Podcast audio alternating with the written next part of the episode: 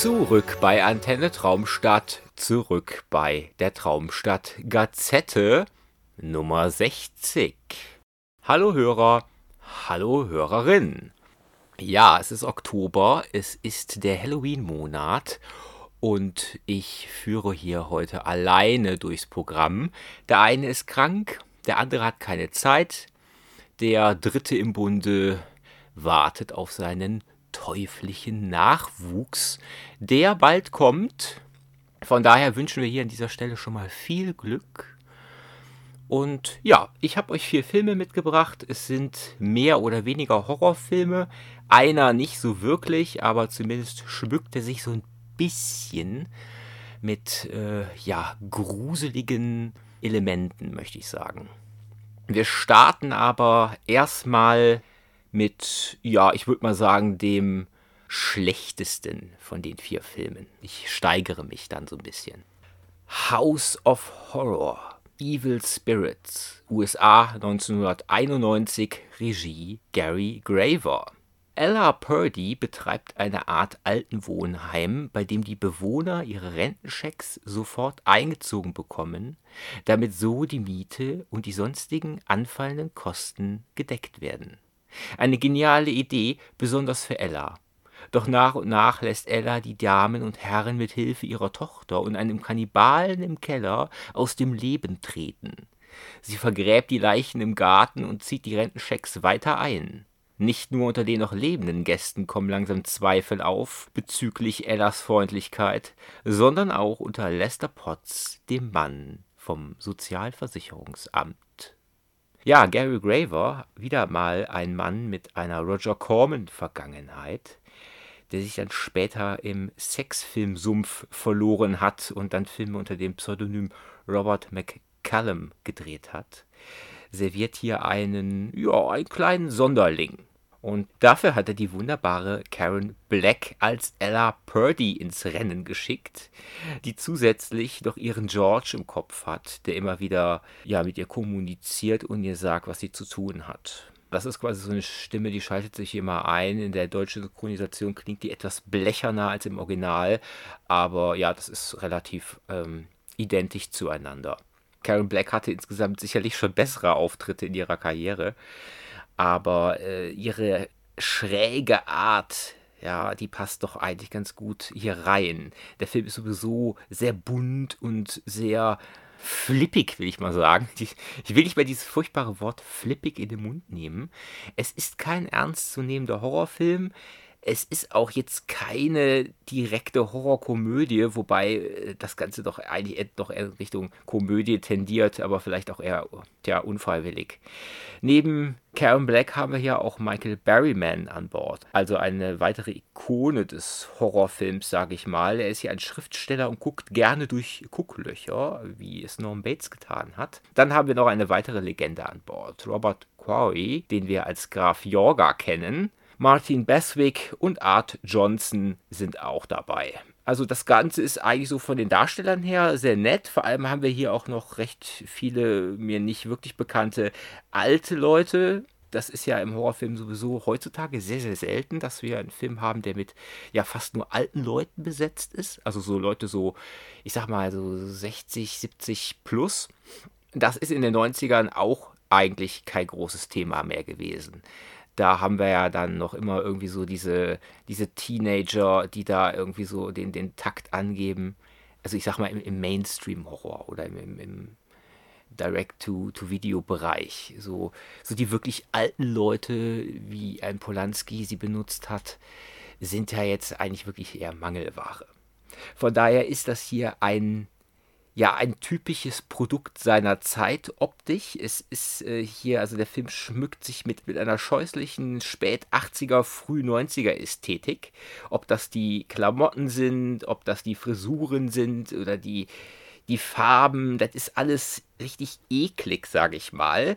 Aber es hat auch gleichzeitig diesen DTV-Charme, der ja irgendwie auch nett ist. Also wenn man das mag, dann ja, dann wird einen das jetzt hier auch nicht wirklich abstoßen. Ich mag das, es ist sicherlich nicht das, was ich jetzt so wirklich bevorzuge, aber es gibt halt sehr viele Filme, äh, die aus diesem Bereich sind, die mir einfach großen Spaß gemacht haben. Sowas wie Boneyard.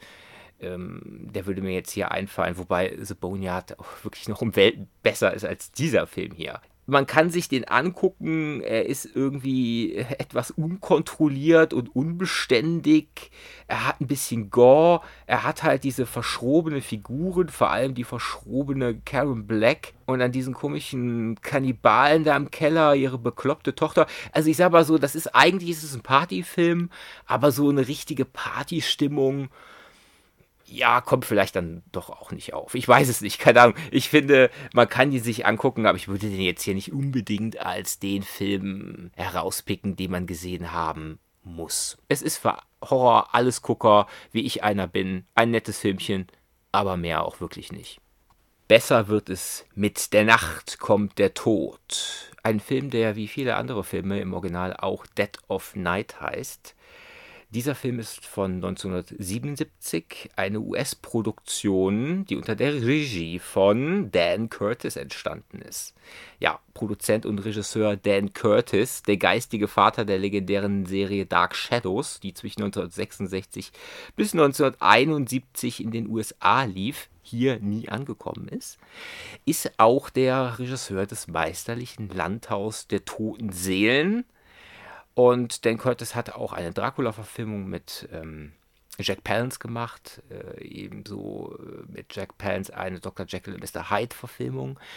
Dan Curtis hat sehr viel fürs Fernsehen gemacht. Das sieht man seinen Film auch meistens an. Aber ich finde, das stört gar nicht großartig. Jedenfalls ist er hier im Jahre 1977 nach seinem wirklich meisterlichen Landhaus der toten Seelen zurück ins Fernsehen gekommen und hat seinen zweiten Episodenfilm abgeworfen. Der erste war Trilogy of Terror 1975 und der zweite ist eben Dead of Night. Ein Offsprecher kündigt an, dass den Zuschauer eine geheimnisvolle, eine fantasievolle und eine schreckliche Geschichte erwartet.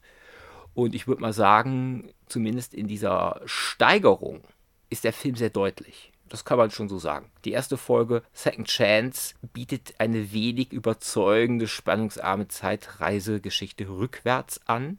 Da geht es um einen äh, Typen, der einen Oldtimer kauft und den aufpeppelt, fit macht und mit diesem Oldtimer dann zurück ins Jahr 1926 fährt und dort eine kleine Veränderung vornimmt, die dann große Auswirkungen auf die Zukunft haben wird. Ja, das ist also nichts besonders äh, Innovatives, das hat es schon häufiger mal gegeben. Was hier vor allem auffällt, ist das Curtis typische ländliche Ambiente. Das sorgt auf jeden Fall hier für Vertrauen.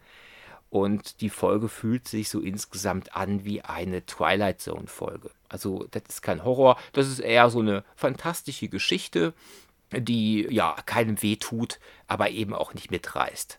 Etwas düsterer und klar mehr im Horror verankert ist die zweite Episode, No Such Things as a Vampire. Hier wacht die holde Dame von Dr. Garia immer wieder mit vampirischen Malen am Hals auf mit seinem Freund Martin und seinem Butler will er das Blutsaugerproblem lösen. Also äh, unser Dr. Garrier geht davon aus, dass sich halt irgendwie ein Vampir ins Schloss schleicht, aber er hat dieses Schloss im Grunde komplett abgeriegelt. So von außen kann eigentlich keiner reinkommen, aber es ist ja auch gut möglich, dass die Person schon lange im Schloss ist. Ja, jedenfalls stößt er dabei dann nachher auf zwei Probleme, die er lösen muss. Da haben wir dann Patrick McNee, Horst Buchholz und Alicia Cook Jr.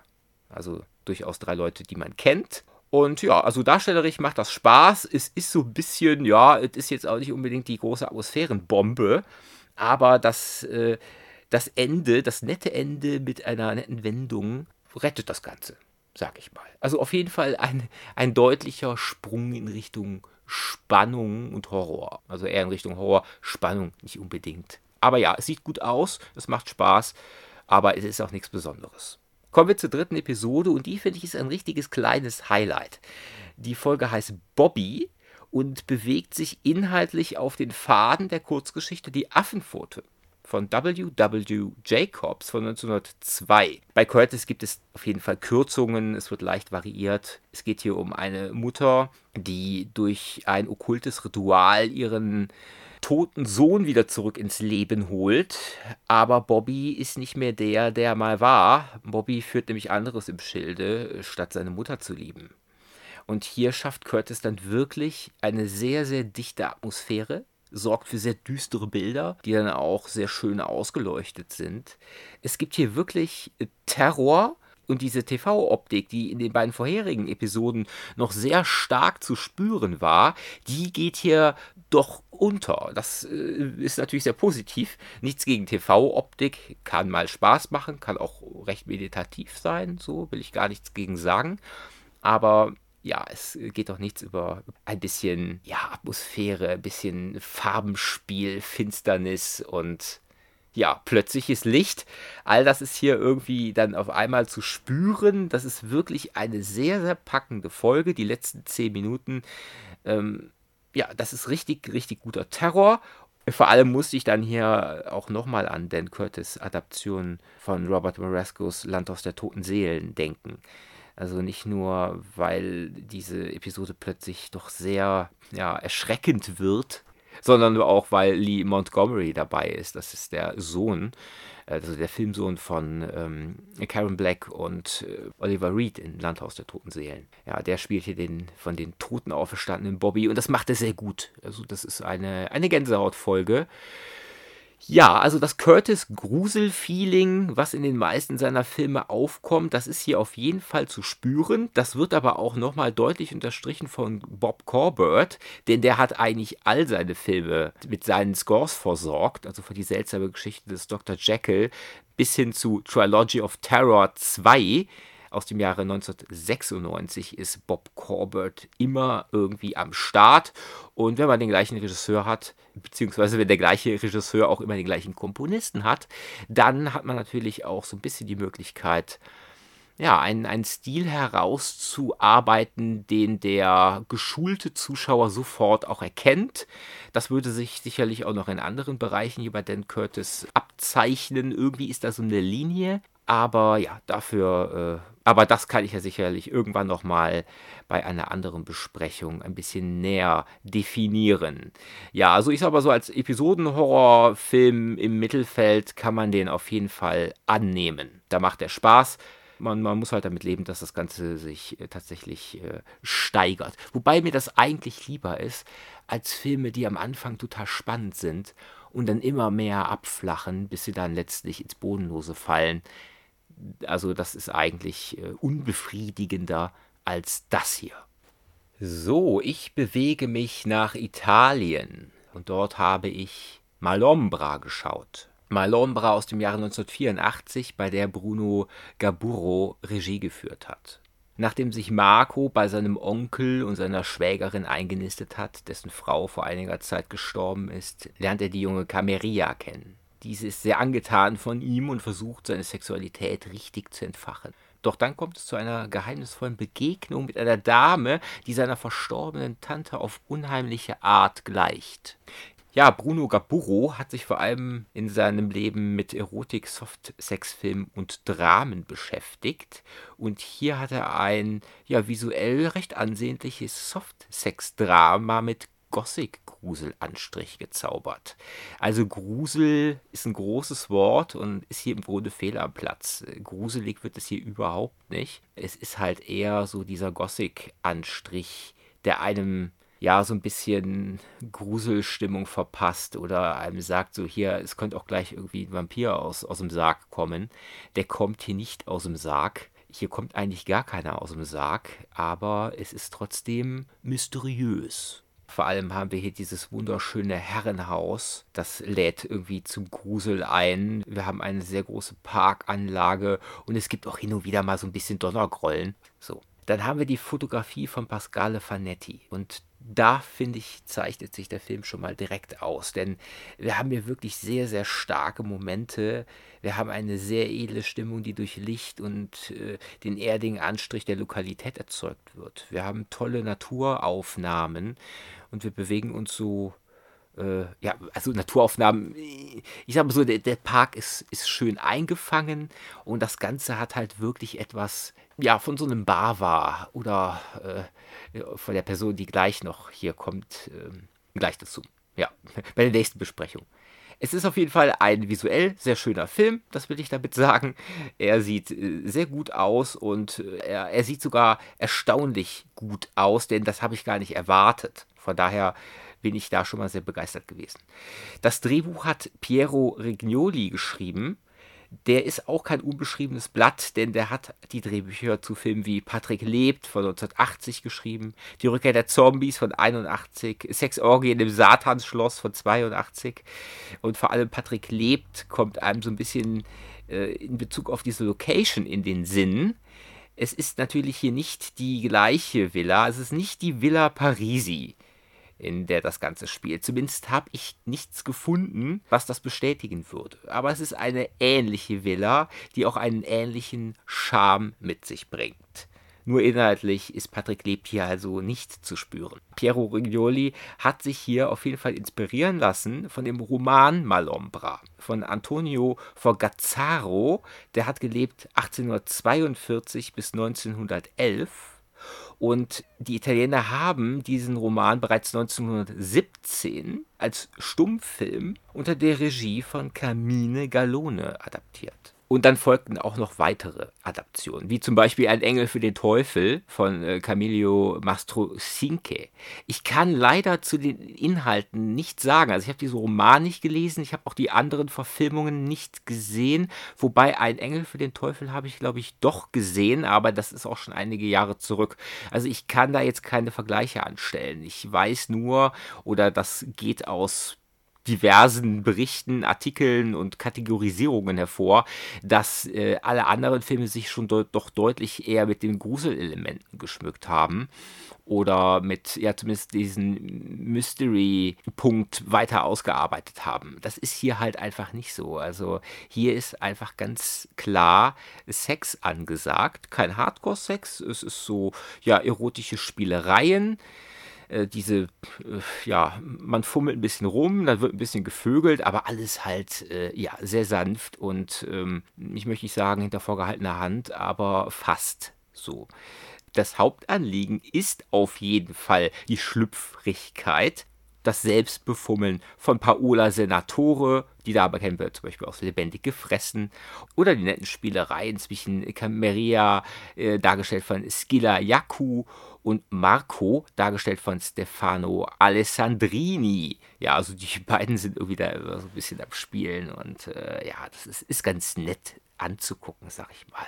Dazu gibt es dann noch das herrschsüchtige Verhalten von Maurice Poli, ja, den, den kennt man, der ist immer irgendwie, der ist immer schmierig und widerlich in seinen Rollen, vor allem aber auch in Rabbit Dogs von Mario Bava von 1974. Und dann haben wir noch als Onkel Osvaldo, haben wir noch Gino Milli. Den kennt man aus Horrorsex im Nachtexpress und ich glaube, ich habe bisher hier im Podcast noch keinen Film häufiger erwähnt als Horrorsex im Nachtexpress. Lustig ist, dass dieser Mann äh, auch hier in diesem Film weiter Staubmäuse auf dem Kopf trägt. Ja? Also das ist ein Mann, der war damals, ich glaube, gerade mal 30 oder 35, aber hatte graue Haare, äh, lockige graue Haare und sah wirklich aus wie irgendwie so ein Teppichboden. Aber gut, es ist, ist auch ist auch Stil. So. Jedenfalls passen die alle gut herein. Das macht auch alles Spaß, die Leute hier alle zu sehen. Vor allem dann, wenn man sie aus anderen Filmen kennt. Und äh, dann treffen sie ja alle aufeinander und es ist irgendwie, es ist alles ganz komisch, ja. Es ist so ein komischer Film. Er ist irgendwie meditativ. Er hat halt auch so ein bisschen Probleme mit, mit Wiederholungen. Also äh, man muss jetzt nicht fünf oder sechs Mal hier rumpimpern. Es reicht auch, wenn man das zweimal oder dreimal tut. Aber vielleicht ist dieser Film auch einfach dafür gemacht worden, dass da irgendwelche Männer im, im, Sessel sitzen und sich einen runterholen bei. Ich weiß es nicht. Ich hatte da eher andere Gedanken, mich dann so auf diese Handlung einzulassen, denn die ist ja durchaus auch da. Also Unterdrückung, Manipulation, das ist hier auch alles drin. Von daher ist der Film eigentlich doch nährreicher, als man erstmal denken könnte. Also Malombra ist auf jeden Fall ein nettes Filmchen. Das kann man sagen. Und was ich auf jeden Fall auch sagen muss, der Film ist ja von 1984. Und der sieht wirklich extrem nach 70er Jahre Kino aus. Also so 75, 76 oder sowas. Aber 84, das ist schon erstaunlich. So als hätte man den Film vergessen und nachträglich veröffentlicht. Schaut euch Malombra an oder lasst es ganz einfach sein. Ich hatte auf jeden Fall meinen Spaß. Murder Obsession. Folia Omicida. Frankreich, Italien 1981, Regie Riccardo Freda. Ja, ich hatte ihn gerade eben schon mehr oder weniger angekündigt. Riccardo Freda, Kollege von Mario Bava. Gemeinsam haben sie Der Vampir von Notre Dame gedreht. Hier in diesem Gothic Horror Giallo geht es um Folgendes. Michael bereist seine psychisch kranke Mutter in einer Villa auf dem Land. Im Schlepptau hat er seine Freundin Deborah und weitere Freunde, die ausspannen möchten.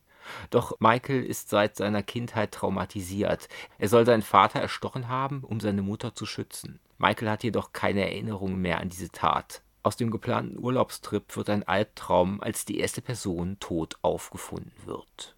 Ja, klingt erstmal nach nichts Besonderem, aber es ist hier, also das ist auf jeden Fall mein Highlight hier, das Highlight der Woche für mich. Ja, zehn Jahre nach seinem letzten Giallo, dem garstigen Die Bestie mit dem feurigen Atem, kehrt Freda in ähnliche Gefilde zurück. Also, ja, ich hätte ja gesagt, Giallo ist hier auf jeden Fall klar zu sehen, aber noch viel klarer ist hier der Gothic-Horrorfilm zu sehen. Und den Gothic-Horrorfilm, den hat ja Riccardo Freda in Italien quasi eingeführt, 1957, mit Der Vampir von Notre Dame, wie ich schon sagte, zusammen mit Mario Bava. Mario Bava hat den Rest Des Films gedreht und er war als Kam Kameramann auch am Start. Und ja, dann haben wir noch das schreckliche Geheimnis des Dr. Hitchcock. Nicht mit T, Hitchcock, aber äh, ja, man, es klingt trotzdem so, als würde man es mit T aussprechen. Aber es schreibt sich nicht mit T.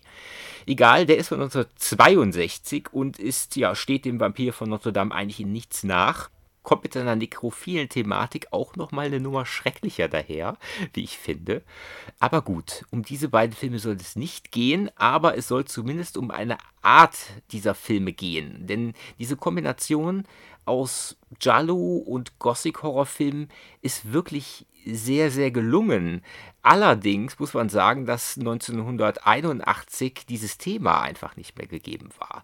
Wir hatten ja 1979 mit Lucio Fulcis Voodoo-Schreckensinsel der Zombies auf jeden Fall ein ganz anderes Thema auf dem Plan der Italiener, nämlich eben ja möglichst viele Zombie-Filme zu drehen, die sich irgendwie im Fahrwasser von Romeros Dawn of the Dead befinden. Und das hat man dann ja auch getan. Deshalb äh, ist dieses Gothic-Giallo-Thema einfach nicht angesagt gewesen. Und wenn man sich diesen Film hier anguckt, dann hat dieser Film auch eigentlich das gleiche Phänomen wie Malombra, denn der Film sieht halt auch einfach aus, als sei er irgendwie irgendwann in den 70ern entstanden, im Zuge der ganzen Jolly, aber das ist er nicht und das erkennt man hier hin und wieder durch, äh, ja, so ein bisschen modernere Autos, weil der Film ist ja auch in der Gegenwart angesiedelt äh, ja, vielleicht auch an den Klamotten, an den Frisuren so ein bisschen. Aber ja, also ich sag mal, wenn man es nicht weiß und nicht genau hinguckt, dann würde man sich jetzt hier im Jahre 72, 73 befinden. Dabei serviert Freda auch noch ein paar zeittypische Gewalteinlagen. Also da kann man schon sagen, ja, das äh, geht schon eher so in Richtung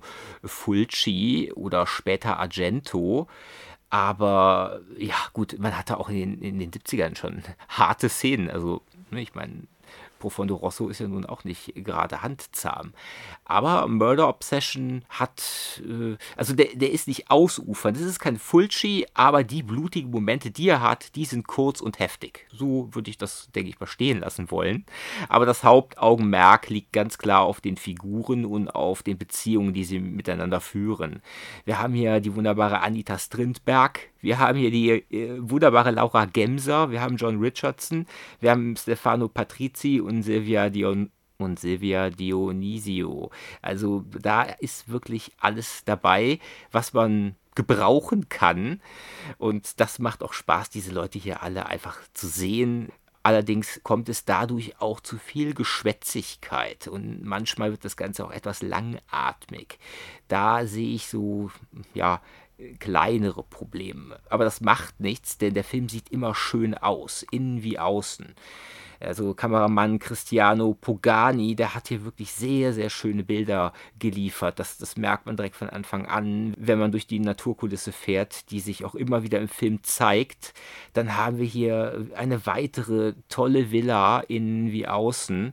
Und wir haben sehr lustige, ja, ja schon ein bisschen ins Kitschige gehende Albtraumsequenzen, die ja auch ihren eigenen Stil mitbringen. Also da hat der Film so ein bisschen Geisterbahn-Kitsch-Charme, aber das macht einfach Spaß. Also man hat auf jeden Fall immer wieder auch das Gefühl, man ist direkt bei Bava oder Argento.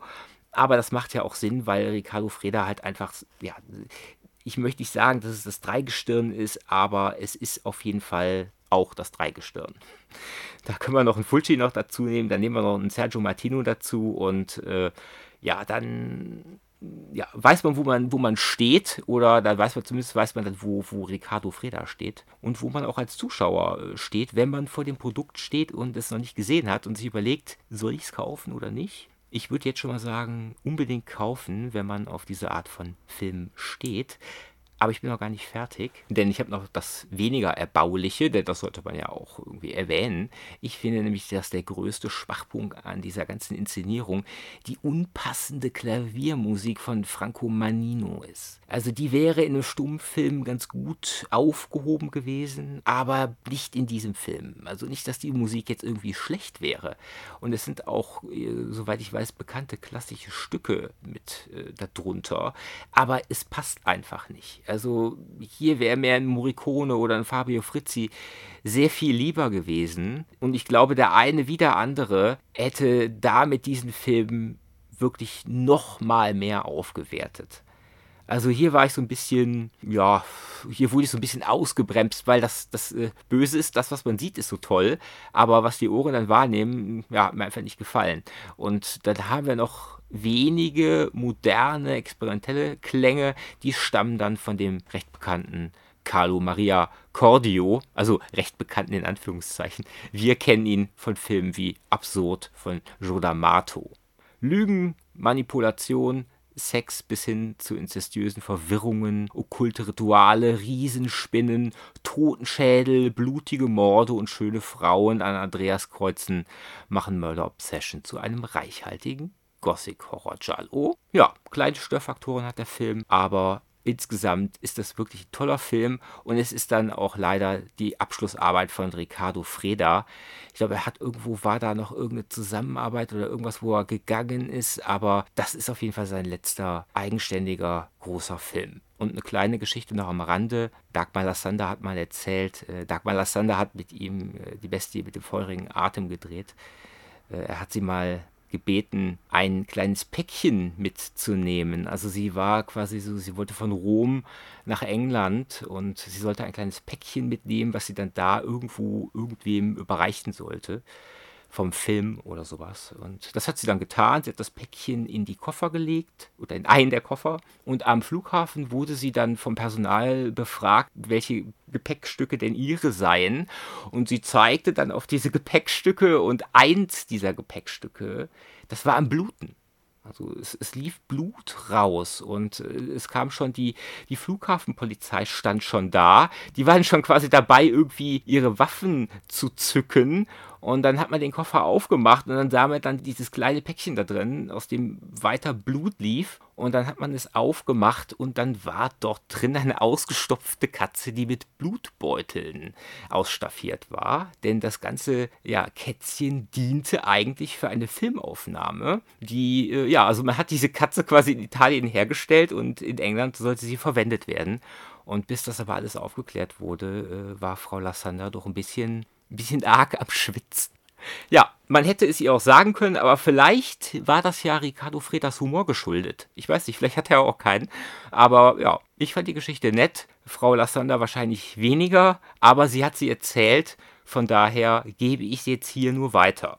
Ja, kleiner Tipp Patrick Müller, unser ja, lieber guter Patrick Müller, der hier mit mir Sternzeit aufnimmt oder auch schon die ein oder andere Filmbesprechung mit mir aufgenommen hat, hat einen neuen H.P. Lovecraft Kurzfilm mit dem Namen Ancient Law der gerade auf Festivals herumtingelt, weltweit auf Festivals herumtingelt.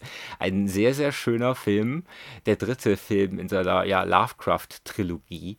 Und den würde ich ganz gerne mal kurz bewerben. Der läuft aktuell nur auf den Festivals, aber ihr könnt euch auch so ein bisschen schon mal informieren, denn die ehrenwerte Deutsche Lovecraft-Gesellschaft hat kürzlich ein Interview mit Patrick Müller geführt und das ist jetzt als Podcast nachzuhören bei der Deutschen Lovecraft-Gesellschaft. Ja, macht das mal. So, und euch gebe ich jetzt quasi hier frei. Ich bin jetzt hier weg für kurze Zeit, denn an Halloween, am 31.10., gibt es hier fast traditionell ein Special. Von daher würde ich mich freuen, wenn ihr da einschaltet.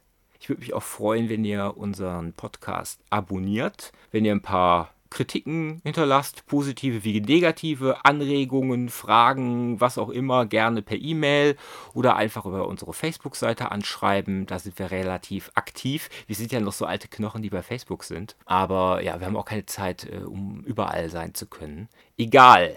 Danke fürs Zuhören. Mein Name ist Björn Candidus und ich wünsche euch noch einen schönen Abend.